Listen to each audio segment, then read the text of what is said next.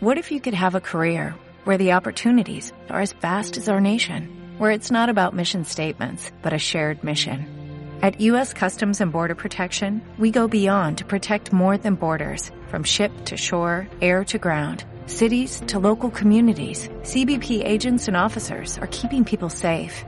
Join U.S. Customs and Border Protection and go beyond for something far greater than yourself. Learn more at cbp.gov/careers.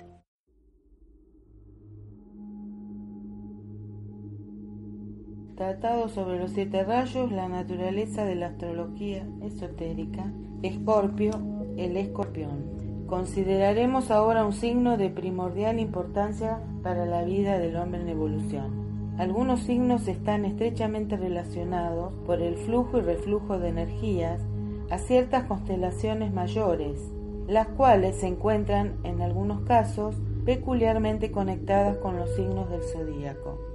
Cuatro signos zodiacales se relacionan misteriosamente con lo que podríamos denominar la expresión de la personalidad, si puedo emplear este término inadecuado a falta de otro mejor, del logo solar mismo o del cuaternario divino, la cuádruple manifestación de la vida.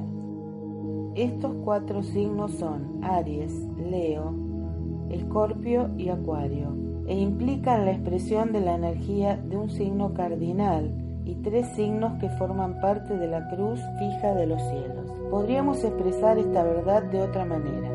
Dios, el Padre, la voluntad de manifestarse, inicia el proceso creador desarrollado por la actividad de Dios, el Hijo, el Cristo cósmico, crucificado en la cruz fija de los cielos. La actividad de Dios, el Espíritu Santo, implícita en la cruz mutable, está estrechamente vinculada al sistema solar anterior. La energía de ese aspecto divino se ocupa totalmente de manipular las fuerzas heredadas de ese sistema, innatas en la naturaleza de la sustancia misma. Este aspecto divino es, para la total manifestación divina general, lo que la naturaleza inferior, vida de la forma o personalidad en los tres mundos de la evolución humana, es para el alma, en lo que concierne al ser humano individual. Respecto a estas tres personas de la Trinidad Divina, podemos decir que 1. Aries es el punto focal para la expresión del primer aspecto de la divinidad, el aspecto voluntad. 2. Leo es el punto focal para la expresión del segundo aspecto, el del amor, sabiduría o conciencia, principalmente en lo que concierne a la humanidad. 3. Virgo es el punto focal para la expresión del tercer aspecto, el de inteligencia activa. Este signo simboliza la función más elevada de la materia. Los cuatro signos, Aries, Leo, Escorpio, Acuario, están relacionados a las siguientes estrellas que no están incluidas en los doce signos del zodíaco, pues constituyen otro campo de relaciones. 1. Aries con una de las dos estrellas que se encuentran en la constelación de la Osa Mayor, denominadas los dos punteros. 2. Leo con Polaris, la estrella polar, que se encuentra en la Osa Menor. 3. Escorpio con Sirio, la estrella del perro. 4. Acuario con Alcione, una de las siete Pléyades. Muy poco puedo decirles referente a las energías que fluyen hacia los cuatro signos zodiacales desde esos distantes, aunque poderosos, puntos de energía saliente, que forman parte de la expresión de la vida de una identidad inconmensurablemente superior y más evolucionada que nuestro logo solar. Algunas indicaciones podrán, sin embargo, serle útiles a los astrólogos verdaderamente esotéricos que estudien estas páginas, particularmente en lo que se refiere a Escorpio, que en esta particular etapa de la evolución humana rige el sendero del discipulado. También observarán aquí que Leo, Escorpio y Acuario forman un peculiar triángulo de fuerza, pero de esto me ocuparé más adelante en el capítulo tercero, titulado La ciencia de los triángulos. Aries, como es de esperar, está estrechamente vinculado a la Osa Mayor, pero especialmente a una de las estrellas llamadas los punteros, que señalan la estrella polar. que actualmente es la principal estrella de orientación. Orientación, voluntad, propósito y plan están conectados con el logo solar y con sus empresas evolutivas, vinculadas a las innumerables vidas manifestadas en el vehículo de expresión denominado sistema solar. Todas responden a las influencias de primer rayo, que es para cualquier intención y propósito la energía de la personificada voluntad divina, descrita esotéricamente como el inevitable propósito dirigido. En nuestro sistema solar, Vulcano y Plutón son presiones o custodios de esta energía de primer rayo y como ya se ha dicho son planetas esotéricos. El primer indicio de la verdadera voluntad espiritual solo comienza a manifestarse en el sendero del discipulado. De allí el tardío descubrimiento de estos dos planetas, tardío en lo que respecta al tiempo y desde el ángulo del conocimiento humano pues únicamente en este periodo de la raza aria la humanidad comienza en gran medida a manifestar, y nada más que a manifestar, una reacción o respuesta a la voluntad espiritual de la deidad, que llega a nuestro planeta y a nosotros vía Aries, Vulcano y Plutón. Por lo tanto, tenemos la siguiente línea directa de la energía de la voluntad. 1. El puntero más alejado de la estrella polar en la constelación de la Osa Mayor. Esotéricamente hablando, es un gran depósito punto focal de energía divina que lleva a cabo el propósito de Dios. El puntero más cercano a la estrella polar expresa el aspecto inferior de la voluntad, la cual, refiriéndose a la humanidad, llamamos voluntad propia. 2. Aries, donde aparece la voluntad de crear o de manifestarse y se inicia el gran experimento divino. 3. Vulcano y Plutón, relacionados a los dos punteros, solo ahora están empezando en forma clara y definida a afectar la respuesta humana. Hasta la fecha su efecto ha sido de naturaleza planetaria y no ha tenido ningún efecto en el cuarto ni en el segundo reino de la naturaleza. 4. Shambhala, custodio del plan para nuestro planeta. Leo es el signo donde la conciencia de la individualidad es desarrollada, utilizada y finalmente consagrada al propósito divino. Está relacionado a Polaris, la estrella polar, que se encuentra en la Osa Menor, y también es peculiarmente susceptible a la influencia del puntero, que se halla en la Osa Mayor y el más cercano a la estrella polar. Esotéricamente hablando, la estrella polar es considerada la estrella de la reorientación, por lo cual se desarrolla el arte de volver a encarar y recobrar lo que se ha perdido. Esto oportunamente llevará al hombre a su fuente de origen. Por lo tanto, se podría inferir correctamente que este puntero y la energía que emana de él guía a la humanidad en el sendero involutivo e influye constantemente al hombre que se halla todavía en la cruz mutable. Entonces la energía del puntero que está más alejado de la estrella polar comienza a hacer sentir su presencia y el discípulo en el sendero registra una sensación de correcta orientación o guía que si se la sigue acerca al hombre a la jerarquía. Aquí podemos ver la necesidad divina de lograr el alineamiento, representado en el simbolismo del cielo, y cuando ha sido alcanzado, se produce una afluencia directa de energía divina y el hombre se vincula en forma nueva y creadora con las fuentes de abastecimiento divino. Los astrólogos harían bien, en conexión con los horóscopos de los discípulos y particularmente de los iniciados, tener en cuenta los dos punteros y la estrella polar. Ambos están misteriosamente conectados con los tres aspectos del hombre encarnado, espíritu, alma y cuerpo. No se me permite impartir más que esto. Sin embargo, puedo hacerles algunas sugerencias. Estas tres estrellas personifican los tres aspectos de la voluntad divina. Son los tres aspectos de la total expresión de la divinidad en manifestación y subyacen en la ciencia de los triángulos. Esto lo elaboraré más adelante. Aparece también otro triángulo de energía, Aries, Leo y Polaris, que están doblemente vinculados por medio de los punteros. Escorpio está bajo la influencia o la energía que afluye de Sirio. Es la gran estrella de la iniciación, porque nuestra jerarquía, expresión del segundo aspecto de la divinidad, está bajo la supervisión o control espiritual magnético de la jerarquía de Sirio. Estas son las principales influencias controladoras mediante las cuales el Cristo cósmico actúa sobre el principio crístico en el sistema solar, en el planeta, en el hombre y en las formas inferiores de expresión de la vida. Esotéricamente se la denomina la brillante estrella de la sensibilidad. Tenemos por lo tanto Polaris, la estrella de dirección, rigiendo a Shambhala. Más adelante otra estrella polar sustituirá a Polaris debido a la interacción de fuerzas y al cambio y movimientos generales en el universo. El nombre y la cualidad de esta estrella únicamente será revelado en la iniciación. Sirio, la estrella de la sensibilidad, rigiendo la jerarquía.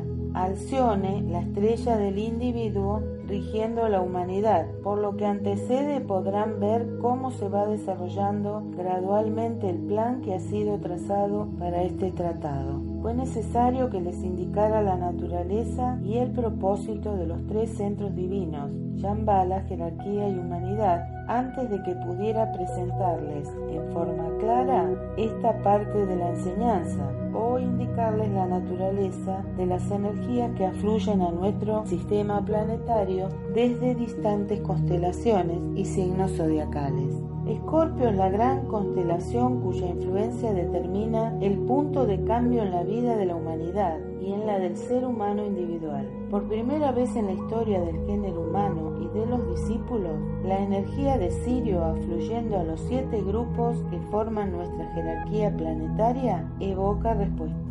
Les recordaré un hecho básico en el proceso evolutivo que con el tiempo la astrología comprobará científicamente más allá de toda controversia.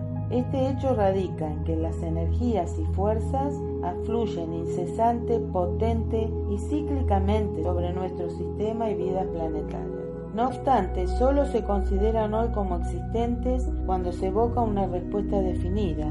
Provienen de innumerables fuentes extrañas a nuestro sistema y esquemas planetarios, pero hasta que el hombre no responda a ellas y las registre, los científicos ni los astrólogos las reconocerán, y por ahora es como si no existieran. Esto deben tenerlo en cuenta a medida que les imparto la enseñanza, porque puedo indicarles ciertas fuentes de energía activa todavía desconocidas para ustedes, que actúan sobre nuestro sistema y su contenido. La dificultad no se deberá a una inexactitud mía, sino a la falta de sensibilidad del mecanismo de respuesta que actualmente utiliza el género humano y los discípulos. En consecuencia tienen en conexión con el sendero del discipulado las siguientes líneas de energía influyente. 1. Sirio, actuando en forma séptuple a través de los siete rayos y sus siete grupos, pues constituyen la jerarquía activa. 2. La cruz fija, la fusión de las cuatro energías principales que afluyen a nuestro sistema solar,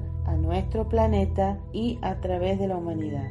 3. Escorpio, un aspecto de la cruz fija, ejerce un poder peculiar y especializado sobre el sendero del discipulado y prepara mediante pruebas y experiencias a el proceso de reorientación por el cual el hombre asciende a la cruz fija y abandona la cruz mutable. B. Al discípulo para la primera, segunda y tercera iniciaciones. Después de la tercera iniciación, ya no se siente el poder de su peculiar prueba. 4. La jerarquía, agente de distribución para los diversos reinos de la naturaleza. 5. Marte y Saturno. Estos dos planetas son extraordinariamente potentes en lo que respecta a la iniciación en la vida de la jerarquía. Marte es potente en lo que respecta a Escorpio y Saturno a Capricornio. Esto involucra intensificada actividad de los rayos sexto y tercero y sus energías que cuando son correctamente empleadas traen la liberación del control de la forma y la independización del individuo consciente. Repito, Los astrólogos harían bien en trabajar con esta línea de fuerzas fusionadas, estudiando sus implicaciones y efectos en la vida del discípulo. Acuario relaciona la humanidad con las Pléyades y en consecuencia con Tauro, en forma poco común. La clave para esta relación se encuentra en la palabra deseo, llevando por medio de procesos transmutadores la experiencia de la vida a la aspiración, abandonando finalmente el deseo en Escorpio. Acuario, Alcione y la humanidad constituyen un triángulo de fuerza muy interesante. Alcione es una de las siete Pléyades y se la denomina la estrella del individuo y a veces la estrella de la inteligencia. Estuvo potentemente activa durante los sistemas solares anteriores, donde la tercera persona de la Trinidad fue singularmente omnipotente y muy activa así como en la actualidad el Cristo cósmico, la segunda persona de la Trinidad, está peculiarmente activo en este sistema solar. Las energías provenientes de Alcione impregnaron la sustancia del universo con las cualidades de la mente. Como consecuencia de esta antigua actividad, la misma fuerza estuvo presente cuando se produjo la individualización en nuestro sistema solar, porque en él y principalmente en nuestro planeta Tierra es donde se han hecho sentir los resultados de la primera actividad. Dos de nuestros planetas, la Tierra no sagrado y Urano sagrado, son directamente el producto de esta actividad de tercer rayo. Es muy importante recordarlo. También les pediré que vinculen esta idea con la enseñanza de que a través del centro divino de actividad inteligente llamado humanidad, el cuarto reino de la naturaleza actuará oportunamente como principio mediador para los tres reinos inferiores. La humanidad es el mensajero divino para el mundo de la forma. Mercurio, esencialmente, lleva luz y vida a otras manifestaciones divinas. Los divinos salvadores del mundo son los símbolos eternos. Este venidero proceso de servicio planetario a través del tercer centro divino solo es verdaderamente eficaz cuando rige Acuario y cuando nuestro Sol está pasando a través de ese signo del zodíaco. De allí la gran importancia que tienen los próximos dos mil años. Por lo tanto, únicamente cuando un hombre es un servidor mundial y está llegando a tener conciencia del grupo, puede empezar a tener lugar este deseado objetivo de manifestarse. Hoy comienza a suceder por primera vez en la historia planetaria.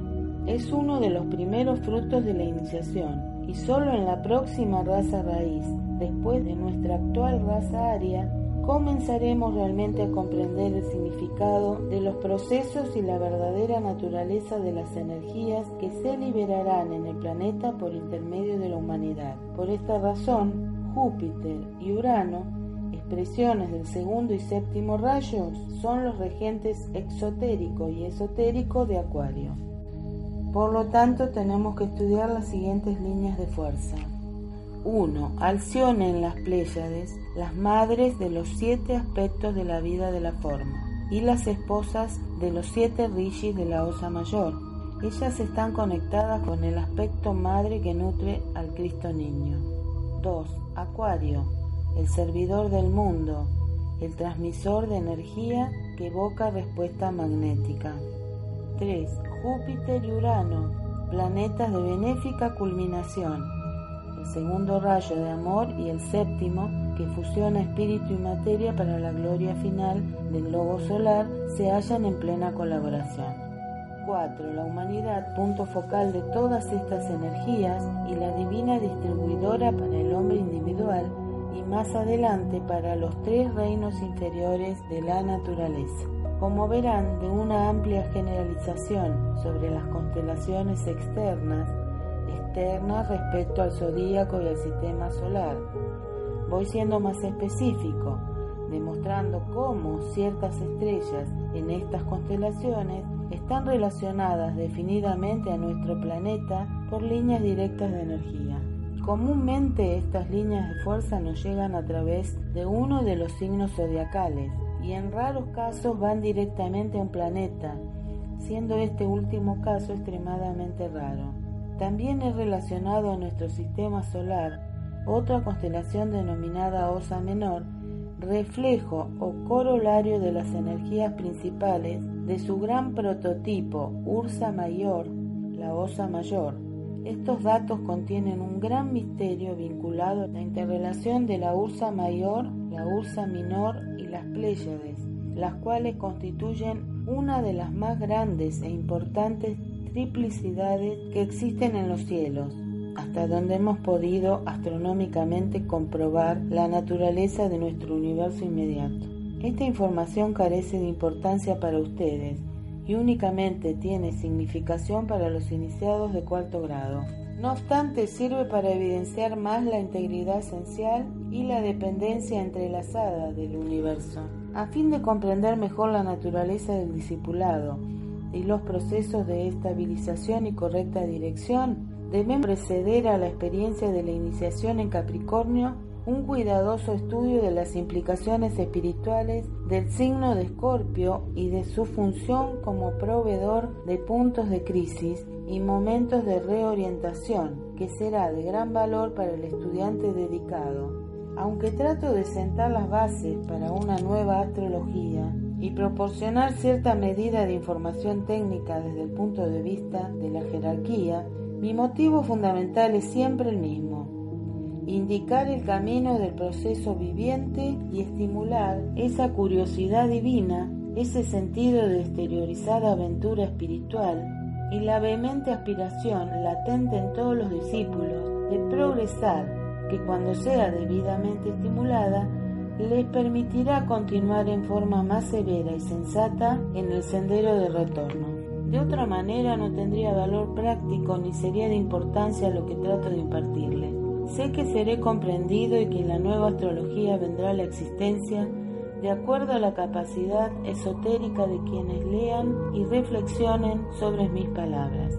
Intensamente ansío que en estos días en que la influencia de Escorpio y del planeta Marte se siente tan fuertemente en los asuntos del mundo, pueda cultivarse la verdadera percepción interna, desarrollarse el optimismo, la comprensión y la naturaleza de las pruebas a que está sometido el discípulo mundial, la humanidad, sean estimadas en su verdadero valor para que la luz afluya en el camino del hombre.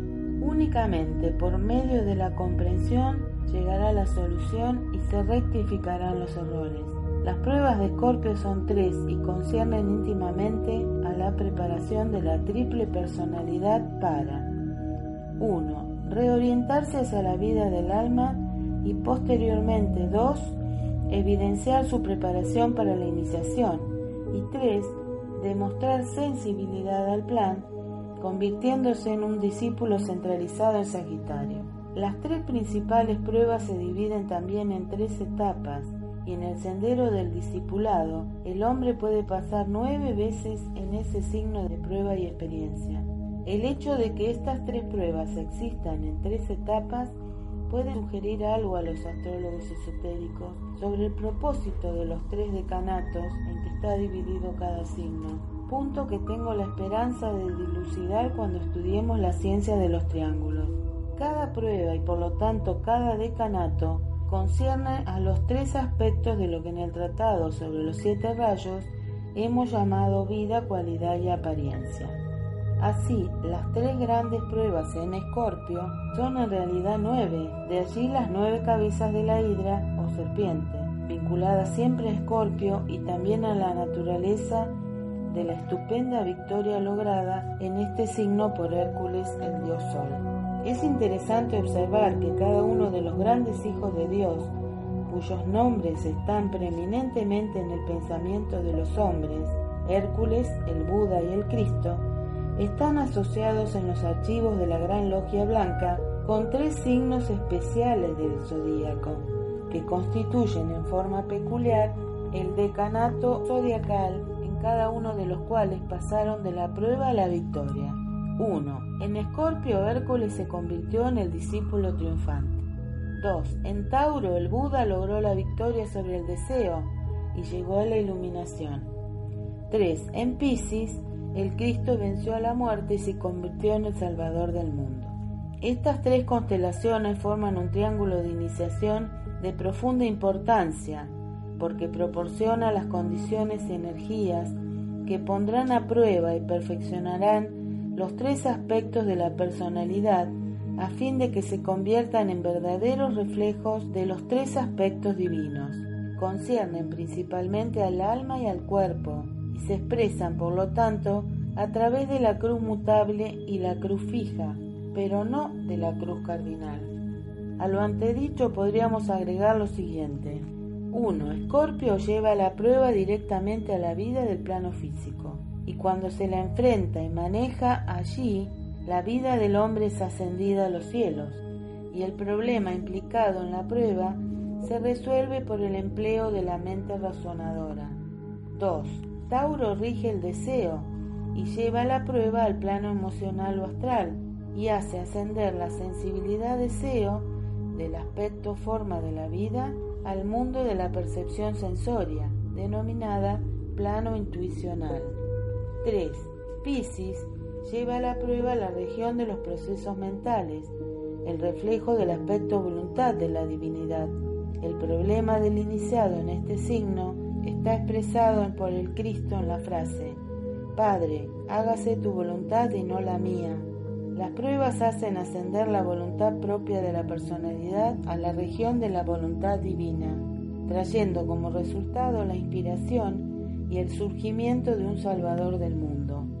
Mediten sobre esto y aprendan las lecciones de los apetitos, del deseo y de la propia voluntad, porque son numerosas y útiles. Las tres pruebas de Escorpio también conciernen a los tres aspectos del ser humano cuando se fusionan y mezclan en el plano físico. Primero, la prueba de la apetencia que constituye las predilecciones y tendencias naturales inherentes a la naturaleza animal, las cuales son principalmente tres, el sexo, la comodidad física y el dinero, como energía concretizada.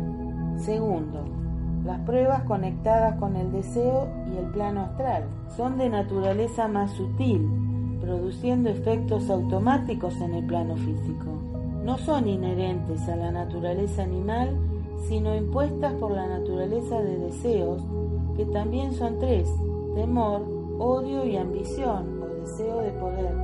Tercero, las pruebas de la censuradora mente inferior, que son orgullo, separatividad y crueldad.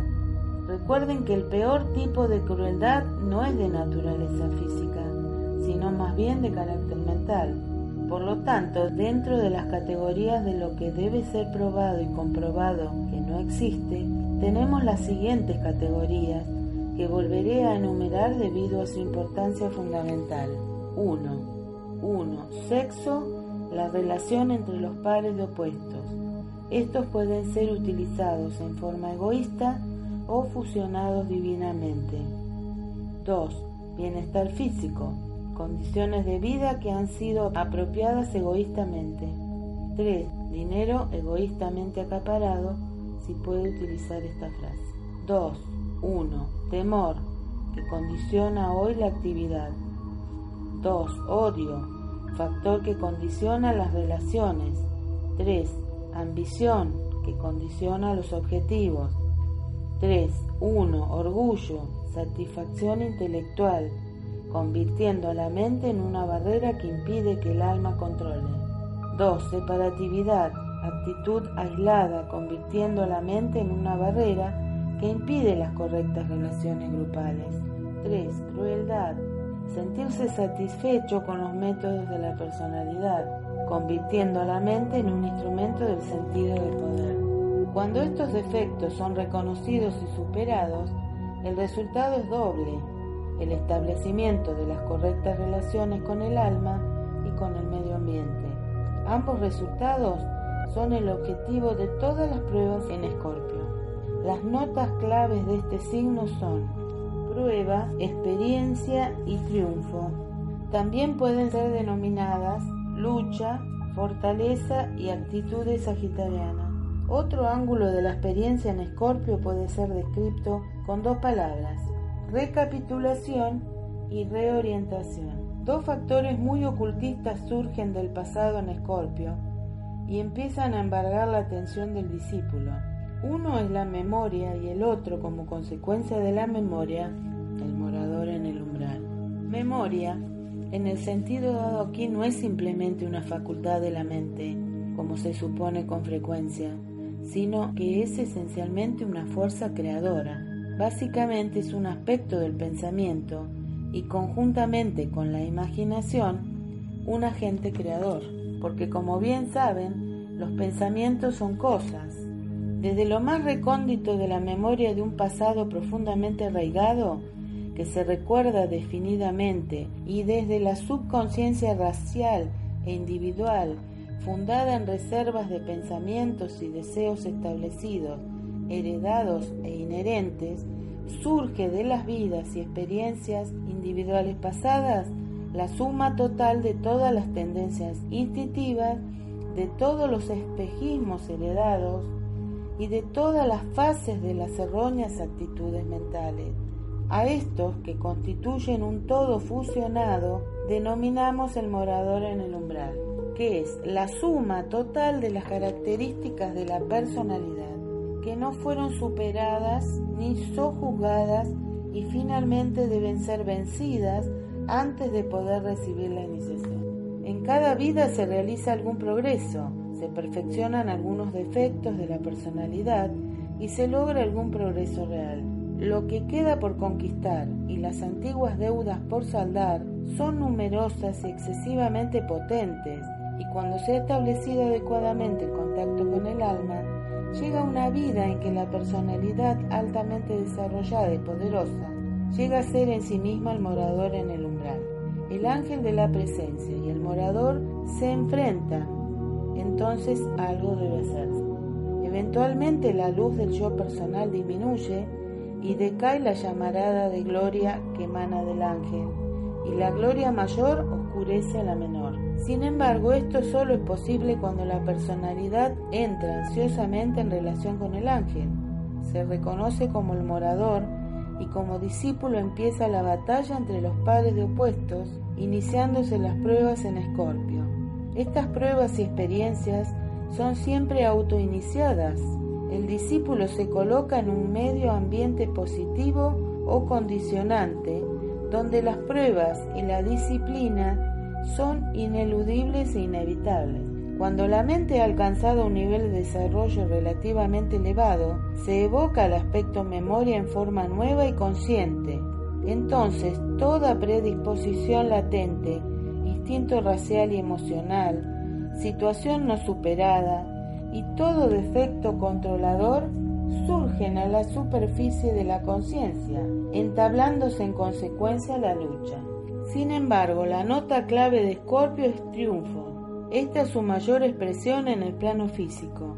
Como resultado de la lucha y la victoria, el hombre divino, que no se expresa aún perfectamente, si puedo explicar así la situación, se arraiga en el plano físico con tal precisión y claridad que es imposible eludir y evadir las conclusiones a que llegan su familia, sus amigos y el grupo de que él es un discípulo. Desde ese ángulo se lo vigila meticulosamente. Aprende el significado de la palabra ejemplo. Debe enfrentar el antagonismo de quienes lo observan, iniciando así las primeras etapas conscientes que lo llevarán hacia la percepción y la respuesta grupales, además del servicio grupal. Tal es el resultado y la recompensa de la experiencia en Escorpio. En este signo el hijo pródigo vuelve en sí y habiéndose alimentado de las migajas de la vida y agotado los recursos del deseo y la ambición mundanas, dice, me levantaré e iré a mi Padre.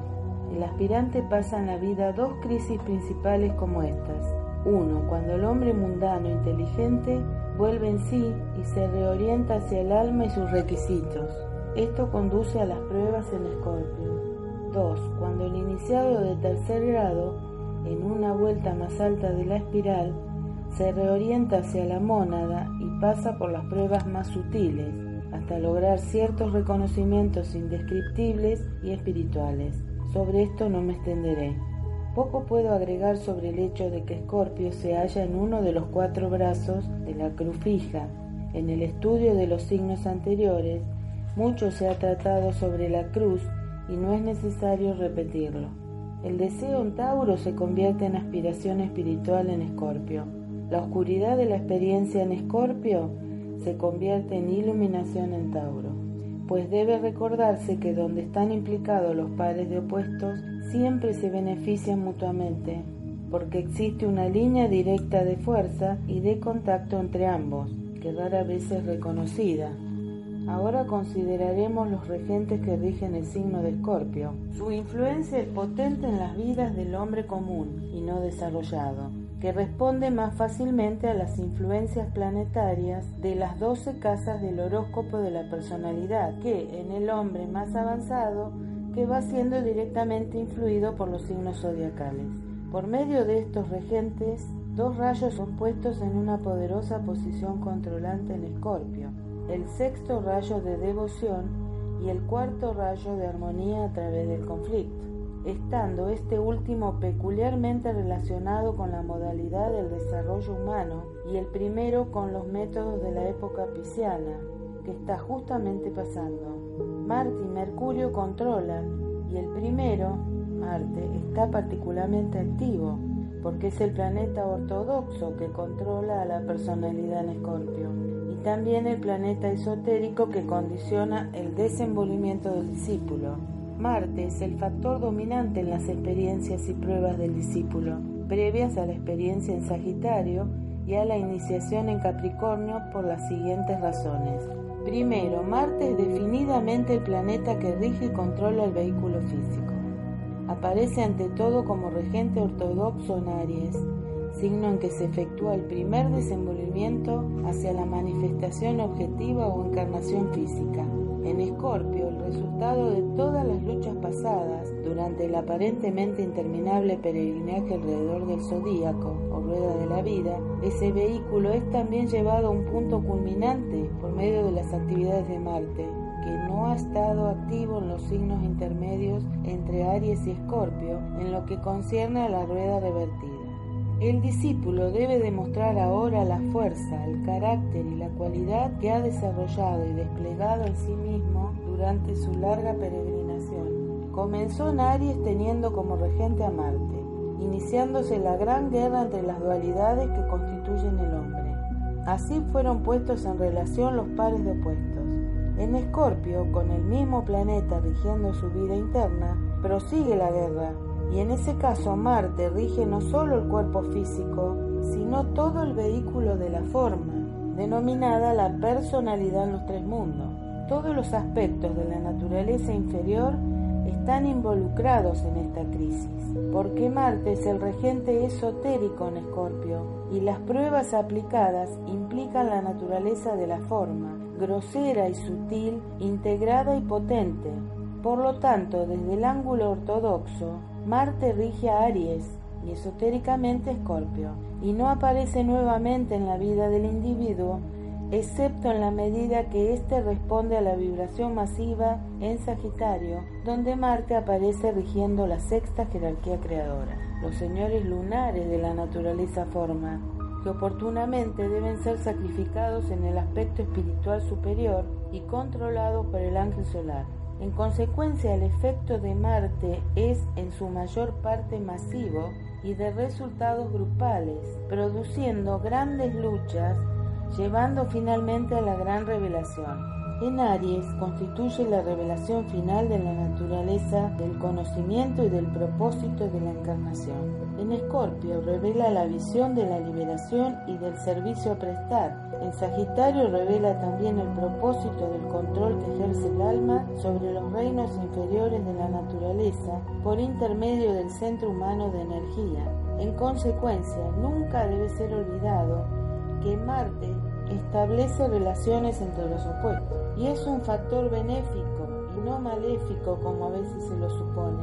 Cuando lleguemos al estudio de las jerarquías y sus relaciones con los signos, serán aclarados ciertos puntos aún oscuros y lo haremos al final de esta parte que trata sobre la astrología y los rayos. Entonces hallaremos que Escorpio rige y gobierna la cuarta jerarquía creadora, la humana, desde el ángulo del alma y no desde el ángulo de la naturaleza inferior.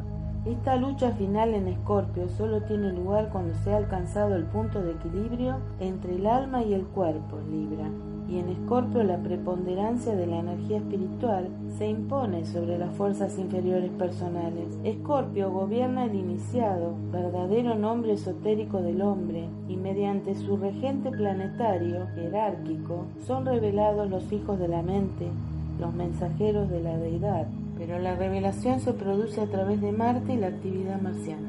Segundo, Marte está estrechamente relacionado con el sexo, un aspecto de los pares de opuestos, cuyo efecto consiste en vitalizar definidamente la corriente sanguínea. Vitaliza, purifica y estimula todos los aspectos y organismos del cuerpo mediante la corriente sanguínea. Será evidente que las pruebas en Escorpio y la actividad de Marte son potentes para despertar la naturaleza inferior y traer su rebelión final y establecer la última oposición, por así decirlo, de la personalidad contra el alma.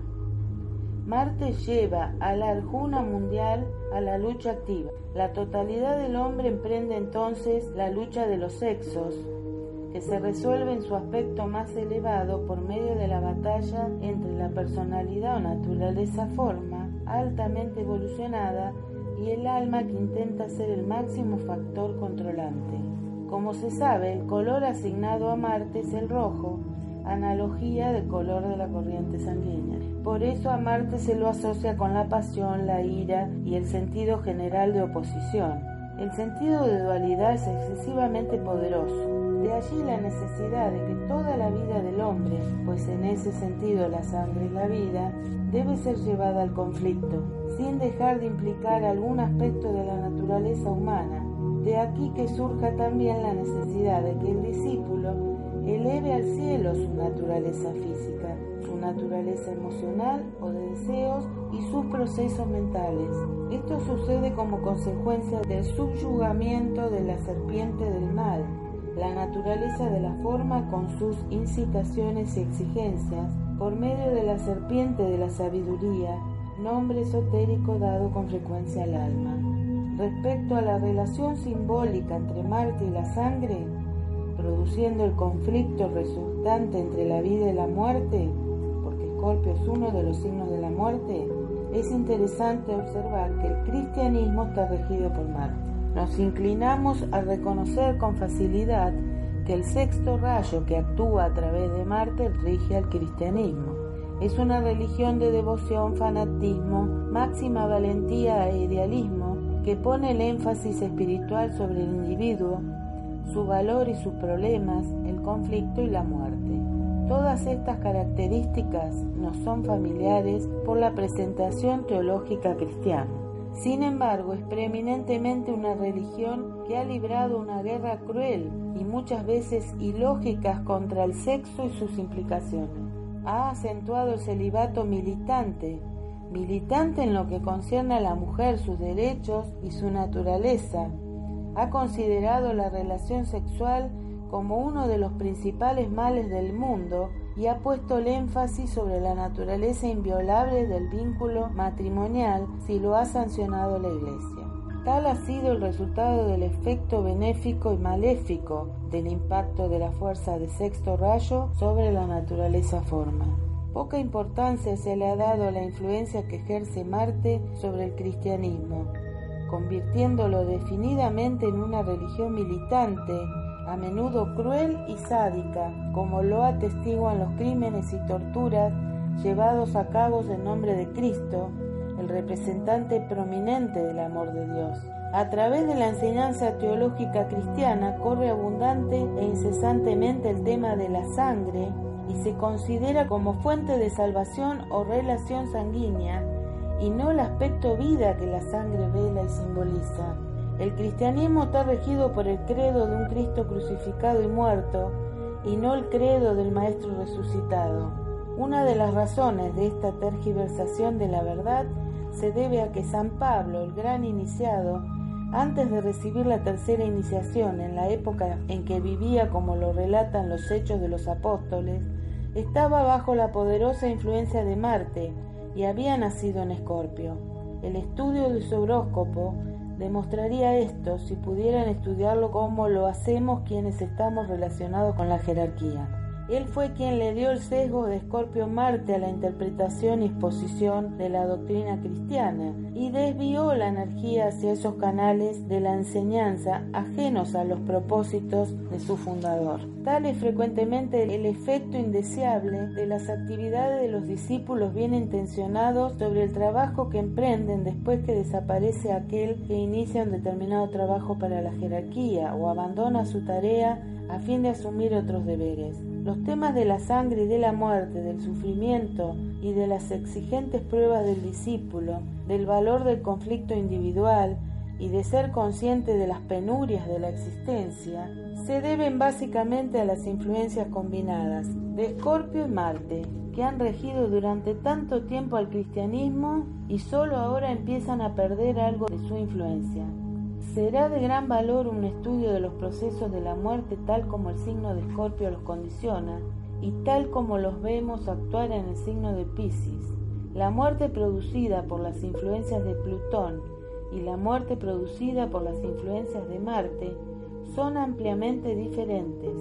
La muerte en Piscis por medio de la energía de Plutón es transformación, transformación tan vital y básica que ya no se ve al anciano, se hunde en las profundidades del océano de la vida, desciende al averno cuyas puertas no lo retienen. El nuevo y viviente uno deja allí abajo aquello que lo ha atado en el transcurso de las épocas y asciende desde las profundidades hasta las alturas cerca del trono de Dios.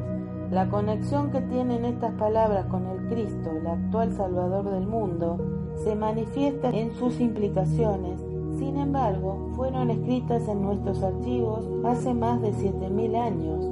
La muerte en Escorpio es de naturaleza distinta y también está descrita en la misma antigua escritura como el anciano muere ahogado, tal es la prueba.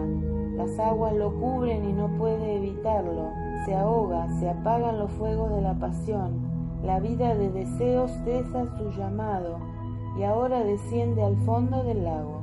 Más tarde asciende nuevamente a la tierra, donde el blanco corcel espera su llegada, y montándolo se dirige hacia la segunda muerte, es decir, hacia Piscis.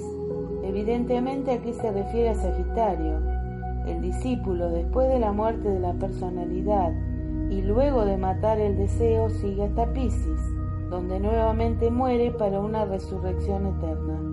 En Escorpio se produce la muerte de la personalidad con sus anhelos, deseos, ambiciones y orgullo. En Piscis tiene lugar la muerte de todos los apegos y la liberación del alma a fin de prestar servicio en escala universal. El Cristo ejemplificó en Piscis la sustitución del apego por el amor.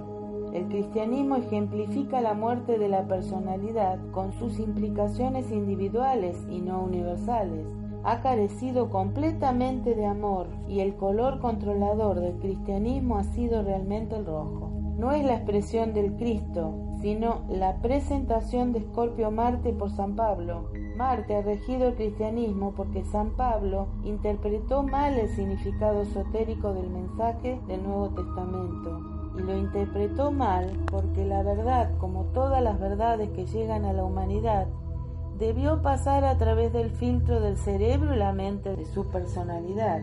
Por eso inevitablemente le dio un sesgo y esguince personales, siendo responsable de la penosa historia del cristianismo y de la desafortunada situación actual de las naciones, ostensiblemente naciones cristianas, que todavía arrastran el odio, están regidas por el temor y al mismo tiempo por el idealismo gobernadas por la fanática adhesión a su destino nacional, según lo interpretan, buscando el derramamiento de sangre demostrado en la acumulación de armamentos. Estas son características de sexto rayo, acentuadas por Escorpio y condicionadas por Marte, que siempre rige el sendero del discípulo individual. Hoy el discípulo mundial, la entera humanidad, se halla en el portal del sendero. Todo Occidente está en la actualidad bajo la influencia marciana, pero esto terminará en los próximos cinco años. Tercero, Marte rige los cinco sentidos. siendo la base de todo el conocimiento humano en lo que concierne o se refiere a lo tangible u objetivo. Por lo tanto, Marte rige la ciencia, de allí la razón de que exista en esta era un fundamental y permanente materialismo en la ciencia, materialismo que rápidamente va decayendo a medida que Marte se acerca al fin del presente ciclo de influencia. La tendencia de la ciencia moderna está cambiando y se dirige al reino de lo intangible y al mundo de lo inmaterial. Por eso también decae la oposición al ocultismo y se aproxima su día de poder. Estos sentidos más sutiles sustituirán a los sentidos físicos, sobre los cuales Marte ha ejercido durante tanto tiempo un exitoso control, siendo también el motivo del desarrollo de los sentidos psíquicos y de la aparición en todas partes de los poderes sutiles y esotéricos de la clarividencia y clariaudiencia. Este desarrollo será inevitable a medida que las influencias de Escorpio y de Marte empiecen a disminuir, como ya está sucediendo. En el año 1945 vimos desaparecer casi totalmente esta influencia particularmente en el plano astral.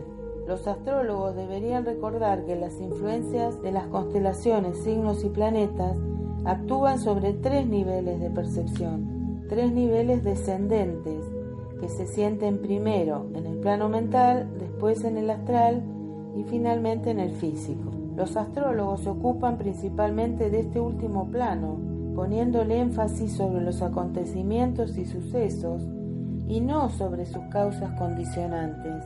En la actualidad la astrología se ocupa de los efectos y no de aquello que los causa. Hay mucha confusión sobre esta cuestión y los horóscopos de los tres niveles son a menudo muy tergiversados. A un horóscopo que podría ser interpretado estrictamente en el plano mental, se le da una interpretación física y así los acontecimientos que son totalmente mentales se los describe como ocurrencias físicas. Una sugerencia para esta triple interpretación, que eventualmente deberán reconocer los astrólogos, puede hallarse en la relación que existe entre planetas ortodoxos, esotéricos y jerárquicos y en los rayos de los cuales son la expresión. Por lo antedicho verán cuán importantes son en este periodo las funciones de Escorpio y Marte en nuestro planeta, y también observarán el breve tiempo de que dispone la humanidad para que pueda, correcta o erróneamente, manejar sus pruebas. Comprenderán también la presión bajo la cual la jerarquía debe luchar, ahora que la energía marciana se está expresando en el plano astral. ¿Elevará el Hércules mundial este problema a los cielos? ¿Y levantará en vilo la hidra de la pasión y el odio? de la codicia y la agresión, del egoísmo y la ambición a la región del alma? ¿O llevará todo este asunto al plano físico con su inevitable corolario de desastre, guerra y muerte mundiales? Estos son los problemas que encara la jerarquía. Escorpio también está vinculado en forma muy interesante con la constelación de Cáncer, debido a la influencia de sexto rayo, y debe recordarse que este rayo se expresa por medio de Neptuno, pero en forma esotérica y espiritual. Esotéricamente Neptuno rige a cáncer. Por lo tanto, el significado es claro, pues cáncer es el signo del nacimiento, la puerta de la encarnación y el signo de la generación. Escorpio es el signo del sexo y de la regeneración, y el nacimiento siempre es el resultado designado de la relación sexual. El Padre Espíritu y la Madre Materia, cuando se unen, producen al Hijo. Las pruebas, las dificultades y los sufrimientos de esta era son síntomas e indicios de que está viniendo a la manifestación una nueva civilización y cultura. Presagian el nacimiento de una nueva era que todo el mundo aguarda. Ello ocurrirá si, hablando esotéricamente, la energía de sexto rayo de Marte se transmuta en energía de sexto rayo de Neptuno. El primero es objetivo y está harto de sangre, y el segundo es subjetivo y está pletórico de vida. Un gran misterio está velado y oculto en la relación mencionada, pues Cáncer Neptuno es la expresión del séptimo rayo que rige y controla la octava jerarquía creadora. Esta es una de las cinco jerarquías cuyos nombres desconocemos y está particularmente al borde de la liberación, al mismo tiempo que está estrechamente vinculada con el principio mente, cuando actúa a través de los ángeles solares o por medio de la jerarquía humana. Está relacionada al nacimiento de la cuarta jerarquía creadora y es incomprensible para quienes no hayan recibido la cuarta iniciación. Pero debe recordarse este hecho interesante, porque la conexión entre los rayos sexto y séptimo despertó ese poderoso deseo de encarnar y produjo la caída de los ángeles solares en épocas primitivas. Esta influencia de sexto rayo que llega desde tres ángulos, ortodoxo, esotérico y jerárquico, incluye a Neptuno y a Marte y predispone a la raza y al individuo a que lleguen a ser discípulos centrados en Sagitario. Esta constelación es regida por Marte, poniendo al hombre bajo el control de los señores lunares, la sexta jerarquía creadora, o en estrecho contacto con ellos. Los estudiantes deberían estudiar con cuidado sus horóscopos, recordando la diferencia que existe entre las cinco jerarquías no manifestadas y las siete que están ahora en expresión, y de las cuales forma parte la sexta jerarquía creadora. Esta jerarquía, desde el ángulo más amplio de las doce jerarquías, y no sólo de las siete manifestadas, es la undécima o la segunda. En consecuencia, el sexto rayo de devoción es muy poderoso en esta era o ciclo. De allí que cada país exprese sus mejores y peores rasgos, ofreciendo el dramático ejemplo de una intensa devoción a las cosas materiales y a los valores espirituales. Escorpio y Acuario están peculiarmente relacionados entre sí por medio del planeta Mercurio, que rige la familia humana, porque es el planeta jerárquico de Escorpio, y por intermedio de Neptuno, que rige a Cáncer, gobernando así la expresión en el plano físico. A este respecto, la luna es considerada como el regente ortodoxo y jerárquico de Acuario. Les recordaré que la luna es considerada generalmente como que vela u oculta algún planeta, y tres son los que ella oculta. Aquí se requiere la intuición del astrólogo y del estudiante esotérico. Estos planetas son Vulcano, Neptuno y Urano. Los tres crean e influyen a ciertos aspectos del principio madre que nutre y alimenta la vida de la realidad interna divina. Hasta el momento en que el Cristo niño es dado a luz, determinan o condicionan la naturaleza física, astral y mental, creando así la personalidad. Forman un triángulo de inmenso poder creador, sobre cuyo tema me extenderé más adelante cuando trate la ciencia de los triángulos. Lo que intento exponer es que a través de la influencia de Mercurio y Neptuno se desarrolla la conciencia grupal a fin de que mediante las pruebas en Escorpio y la experiencia en Acuario, el discípulo adopte en el plano físico la posición de un servidor mundial. Todos los servidores del mundo son trabajadores que están descentralizados y regidos por la necesidad y las reacciones de la masa o grupo. Esta es una de las razones por las cuales los discípulos en entrenamiento son absorbidos por el grupo de un maestro, que integralmente es una colectividad de individuos imbuidos de la idea de grupo, aprendiendo acrecentadamente a reaccionar a ella. En este periodo mundial y de un modo peculiar en lo que respecta a la raza aria, a la cual pertenece el mundo occidental, Neptuno es esotéricamente conocido como el iniciador. En ciertas fórmulas antiguas, el gran instructor de Occidente y actual iniciador mundial, el Cristo, es conocido como Neptuno, que rige el océano, cuyo tridente y símbolo astrológico significa la Trinidad en manifestación, y es el regente de la era pisciana. La fórmula en términos esotéricos es las diosas peces que han salido de la tierra, Virgo, y penetrado en el agua, Piscis, conjuntamente dan a luz al dios pez, el Cristo, quien introduce al agua de la vida en el océano de la sustancia, trayendo luz al mundo. Así trabaja Neptuno. Sin embargo, es un gran misterio que solo es revelado en la segunda iniciación, donde se demuestra el control que ejerce el fluido plano astral. Por ser cáncer la puerta hacia la encarnación, está estrechamente relacionado con Escorpio, medio de Neptuno y Marte, y ambos expresan la energía de sexto rayo. En cáncer tenemos la devoción del alma, desarrollada en tal medida que el anhelo de manifestarse sobrepasa todos los demás anhelos, obligando al alma a cumplir con los procesos de encarnación. En Escorpio, ese mismo espíritu de devoción que está basado en el sentido de la dualidad y la necesidad de ir hacia aquello que no es el yo, va en dirección contraria. El anhelo de liberarse y de hollar el sendero de retorno llega a ser tan fuerte que el discípulo se somete a las pruebas, invierte a costa de enorme dolor su posición en la rueda de la vida y asume la actitud del observador en contradicción con la del experimentador. Cesan las antiguas identificaciones, empiezan a aparecer nuevas tendencias hacia identificaciones superiores más sutiles y espirituales. Entonces Neptuno y Marte comienzan a desempeñar su parte.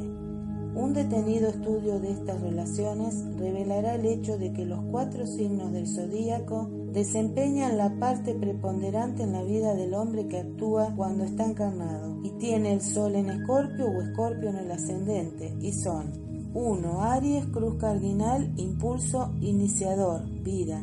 2. Cáncer, cruz cardinal, impulso enfocado, encarnación. 3. Escorpio, cruz fija, impulso hacia la reversión, retorno. 4. Acuario, cruz fija, impulso grupal, servicio. Estos signos son 1, 4, 8, 11. Los números son muy significativos en sí mismos porque son signos de voluntad, deseo, expresión humana, principio crístico y de iniciación. No es necesario extenderme sobre este cuádruple tema y la verdad de sus enseñanzas implicadas, porque es claro y evidente que la historia del alma está encerrada en estos números. Quisiera tratar otro punto interesante que servirá para demostrar la potencia de Escorpio y sus energías en la vida del discípulo. Como bien saben, Escorpio es uno de los cuatro brazos de la cruz fija de los cielos. En esta cruz el hombre bien equilibrado permanece exactamente en el centro, donde se unen los cuatro brazos, y por lo tanto en el punto donde la energía de los cuatro signos y sus planetas regentes pueden afluir a través de él y evocar las reacciones necesarias, producir las condiciones en que sea posible la prueba y efectuar la reversión requerida de las corrientes de la vida en la naturaleza del hombre, ubicándolo en la rueda revertida. Los planetas que lo regirán y condicionarán en algún aspecto de su naturaleza son planeta, signo, rayo, escuela. 1. Venus, Tauro, quinto, ortodoxa. 2. Vulcano, Tauro, primero, jerárquica esotérica.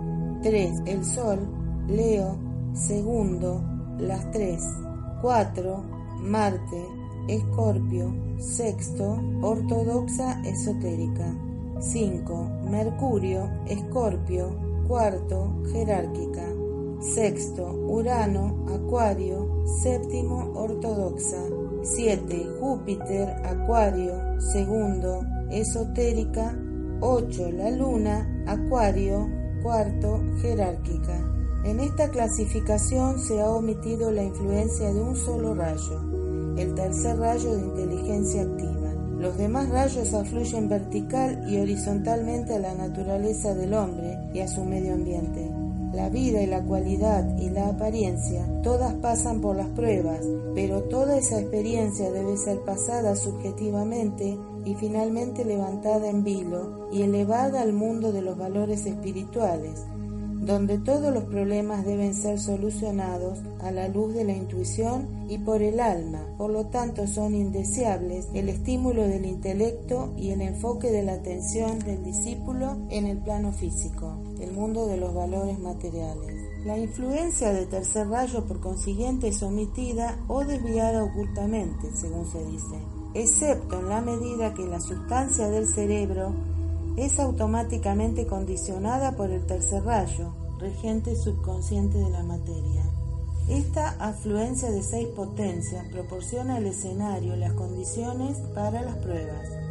Todas estas energías de rayos se expresan como subrayos activos del rayo al cual pertenece el alma del discípulo. De allí la necesidad de asegurarse el rayo a que pertenece el alma antes de confeccionar el horóscopo y hacer el mapa. Esto me lleva a decir algunas palabras sobre dos puntos. Al tratar el horóscopo de la personalidad del hombre común sin aspiraciones, el astrólogo debe tratar de descubrir el rayo de la personalidad por el estudio del carácter, de las referencias físicas, de las cualidades emocionales, del tipo de mente y de la naturaleza del medio.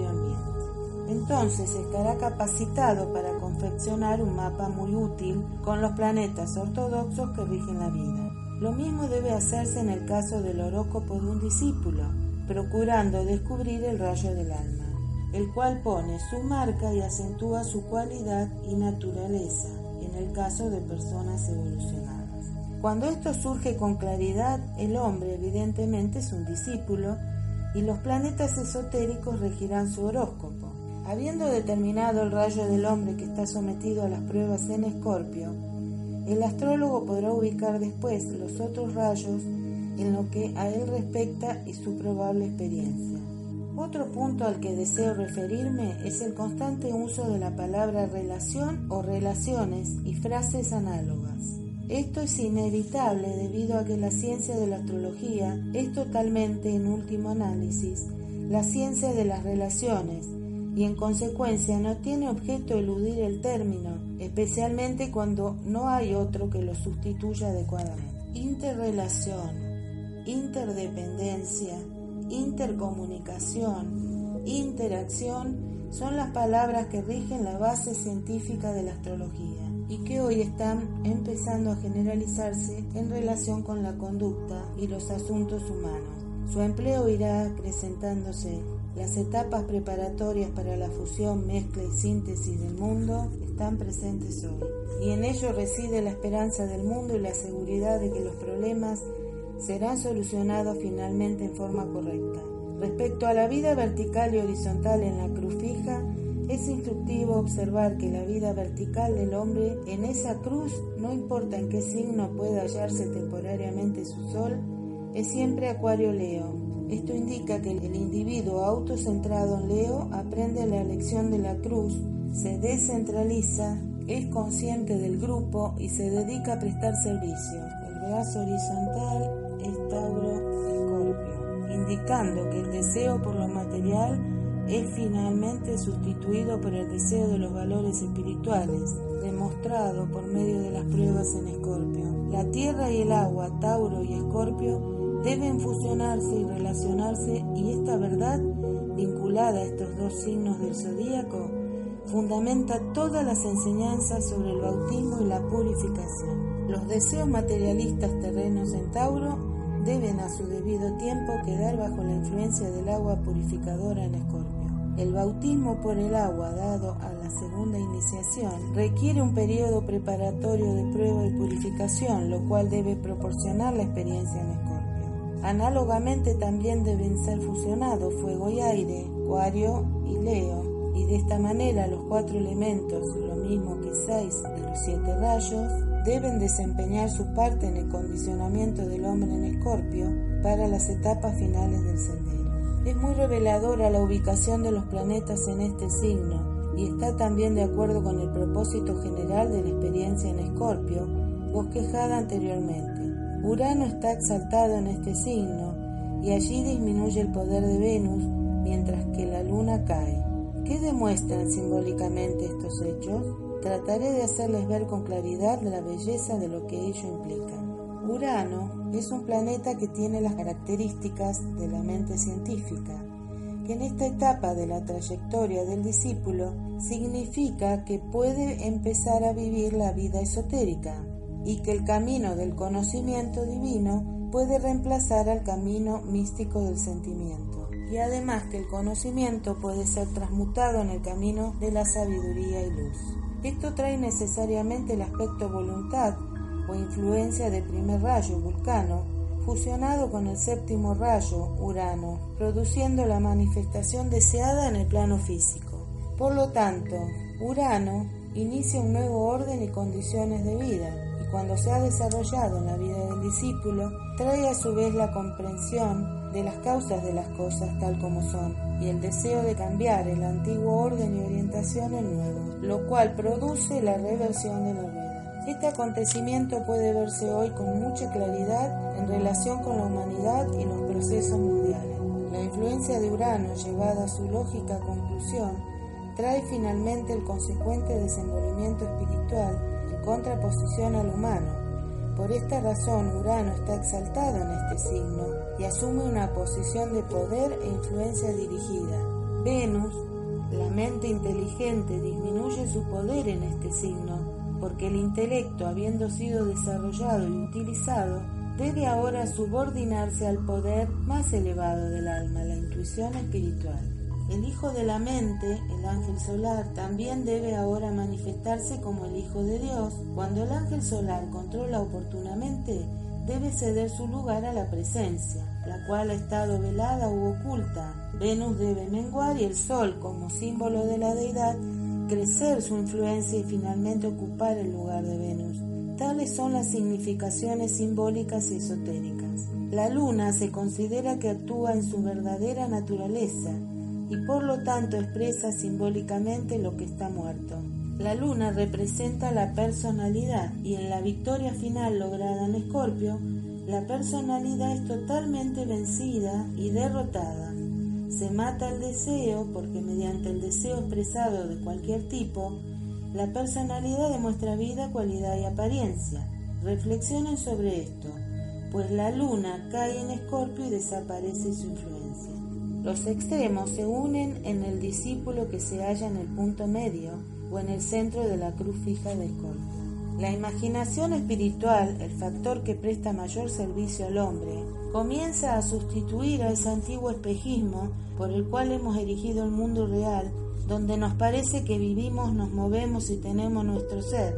La autoindulgencia iniciada en Tauro cede su lugar a la actitud altruista del discípulo en Escorpio. También la ambición cede su lugar a la actividad ejecutiva del alma, mientras que el apego a los deseos, simpatías y antipatías de la personalidad se transmutan en tenaz propósito del alma. Los poderes ocultos de la naturaleza del alma son secretos y están mal aplicados, porque no han sido comprendidos y por lo tanto fueron mal dirigidos.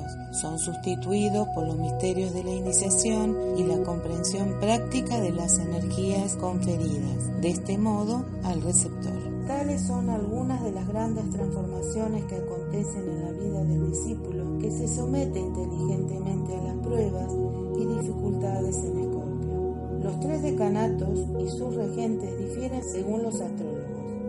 Un grupo da a Marte, el Sol y Venus como rigiendo los decanatos de Escorpio, mientras que otro considera a Marte, Júpiter y la Luna como los tres regentes. Quizás la verdad se halla en ambas conclusiones si las vemos desde el punto de vista esotérico y del hombre no evolucionado, punto interesante para que lo investiguen y estudien los astrólogos. Algún día sabrán con toda claridad la posición de los cinco planetas sugeridos que rigen los decanatos. Ya están de acuerdo respecto a uno. No puedo decir la verdad esencial porque un nuevo planeta está surgiendo en este signo y le corresponde al hombre descubrirlo y ubicarlo correctamente dentro de la circunferencia de la gran rueda. Las palabras clave de este signo son significativas e iluminadoras. Engaño y triunfo, el control ejercido por Maya y por el alma, conflicto y paz, tales son los secretos ocultos de este signo, y están resumidos para todos los discípulos en estas dos palabras claves. En la rueda común sobre la cual se encuentra el alma ciega y aparentemente desamparada, surge el verbo en los siguientes términos. Y el verbo dijo, que florezca Maya y que rija el engaño. En la rueda revertida el alma entona o canta las palabras, guerrero soy y salgo triunfante en la batalla.